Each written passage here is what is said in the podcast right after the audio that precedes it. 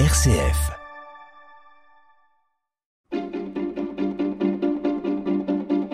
L'agenda des régions, les idées sorties des radios RCF. De l'Allier, nous irons jusqu'au Finistère avec une étape en Charente-Maritime. Direction pour commencer l'Allier, faire découvrir la beauté de la nature bourbonnaise. C'est le projet de Franck Pison qui expose ses photographies actuellement à l'hôtel du département de Moulins.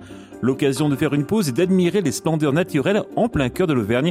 Et vous êtes rendu sur place pour nous, Jérémy Coulon que ça fait du bien de s'asseoir et de contempler plusieurs minutes la nature préservée du bocage bourbonnais dans la région de Bourbon-l'Archambault à quelques kilomètres de Moulins ou encore la splendeur des chênes centenaires de la forêt de Troncé au nord-ouest de l'Allier. Il ne faut que quelques secondes aux visiteurs pour être subjugués. Franck Pison est un amoureux de la nature dont il tire le portrait à travers photos et films.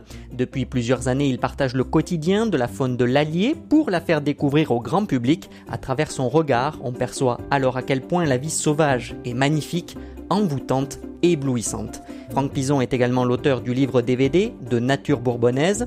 Pour le visiteur de l'exposition, il sera le parfait complément pour une parfaite compréhension et admiration d'un département aux richesses naturelles insoupçonnées. L'exposition d'une cinquantaine de planches est visible à l'hôtel du département de Moulins jusqu'au 20 septembre prochain. Jérémy Coulon de RCF Allier pour l'agenda des régions. À présent, la Charente-Maritime avec une découverte du phare de Cordouan, le, roi des phares qui vient tout juste d'être inscrit au patrimoine mondial de l'UNESCO.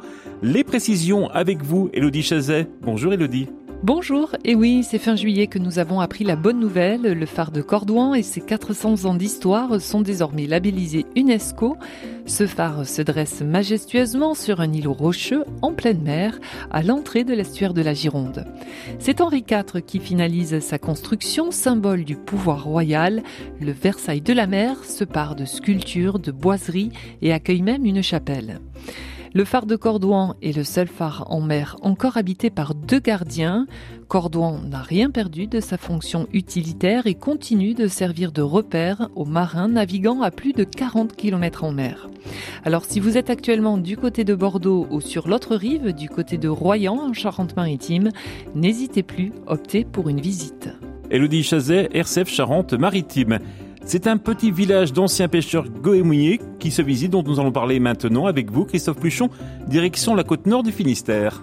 Oui, je vous emmène sur la côte des légendes à Kerlouan, c'est à une quarantaine de minutes de Brest. Ménéam est célèbre pour son chaos rocheux. Imaginez une maison de douanier entre deux gros cailloux. Le site classé est aussi connu pour ses splendides plages de sable blanc aux eaux turquoises, si si, c'est vrai. Plus loin, on peut même voir l'un des phares les plus photographiés de Bretagne, celui de Pontusval. Un mot quand même sur les habitants qui se sont installés d'abord comme paysans. Comme les récoltes étaient maigres, ils se sont peu à peu tournés vers la pêche et la récolte d'algues. Les pains de soude obtenus après le brûlage du Guémont permettaient de fabriquer du savon par exemple. L'ancien village de Ménéam, abandonné depuis 1990, revit après une rénovation complète. Des artisans se sont installés dans les anciennes casernes de douaniers en toit de chaume et les compagnies de théâtre s'en donnent à cœur joie pour raconter les légendes de naufrageurs durant tout l'été. Christophe Pluchon, RCF Finistère, c'était l'agenda des régions. À retrouver également sur notre site internet rcf.fr.